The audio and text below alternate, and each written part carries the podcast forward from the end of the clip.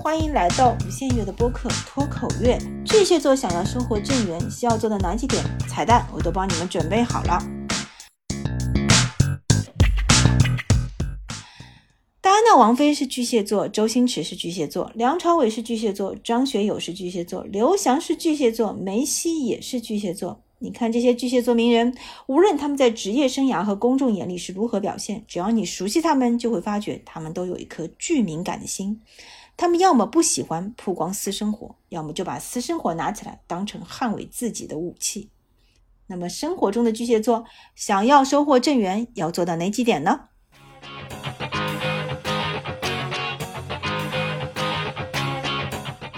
我帮你总结第一点啊，我觉得最好你就晚一点进入稳定的恋爱关系，因为你在很年轻的时候呢就特别巨蟹，那些不安全感、伤人原则、掌控欲、情绪化特别明显，因为你自己不够强大嘛，所以这个原始的秉性啊就特别强烈。我让你改你也很难改啊，因为人转性会死的嘛，这就是巨蟹的本性。你看戴妃，如果不是那么早进入到众所瞩目的王室婚姻当中，可能也不会遭遇那么大的情感挑战。但是你去看我身边成熟一点、年纪大一点，尤其是要经过几次失败恋爱之后的巨蟹座，他就比较有意识啊，去规避掉自己一些毛病，这样就更容易把握好好的恋爱机缘。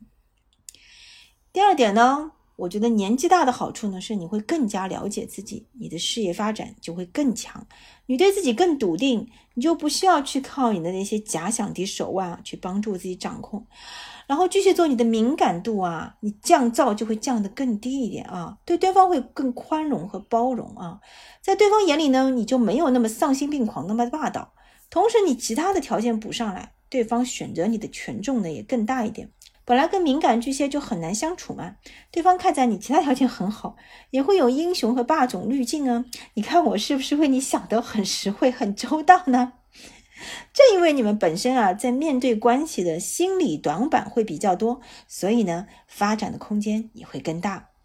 想要知道更多，欢迎你来到我的公号课程和私人咨询，让我们一起在爱里探索更深，走得更远。欢迎来到无限月的播客脱口月。不管你是巨蟹座还是其他任何一位星座人士，感谢你的倾听，我们下期再见。